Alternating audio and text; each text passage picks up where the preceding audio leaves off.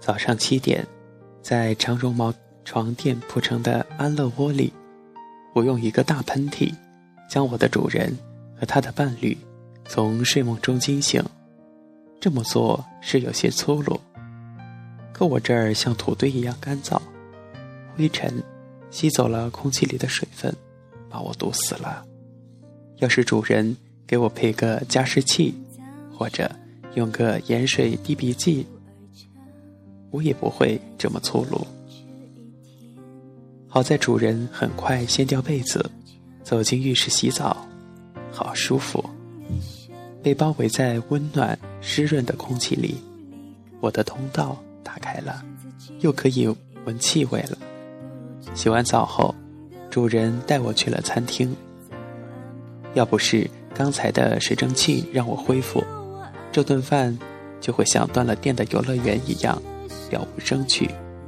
虽然食物是由嘴巴品尝的，但我知道一个小秘密：味蕾只能感知咸、甜、酸等等最基本的滋味，其他让人愉悦的味道，都是鼻子大人我传递的。主人把美食吞下去之后，香味儿在喉咙后面飘荡，刺激到我的嗅觉感受器。他才能品尝出哪个是草莓，哪个是香蕉。也许主人觉得我只是用来闻气味的，但我更重要的任务是给肺当卫士。我会把主人吸进去的空气加湿、加温，以免让肺受到寒冷、干燥的刺激。我每天还会生产约九百四十六毫升的粘液。捉住从尘埃微粒到各种病毒在内的所有导弹分子，把它们化成痰咳出来，或者顺食道进入胃被胃酸消灭。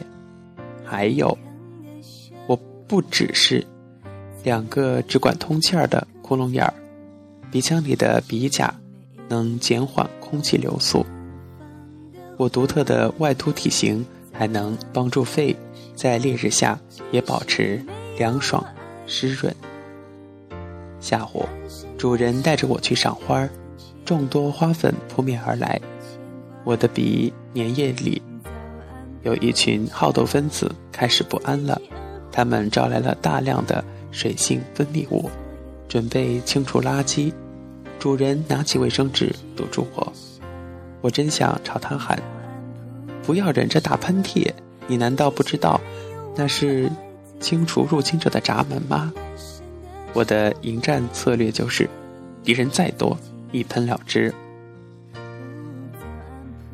我还拥有超强的记忆力，闻到一种气味时，我也许立刻就能够发现曾经在哪里闻过，甚至让主人回忆起这种气味曾经带来的心理感受。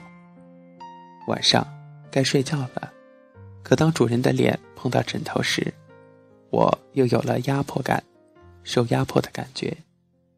主人喜欢趴着睡，却不知道这会让我发堵。枕头里的灰尘也很多，我只能闲着，让嘴替我值班呼吸，发出讨厌的呼噜声。总之，不客气地说，人想要活得舒畅，得先让我过得舒畅。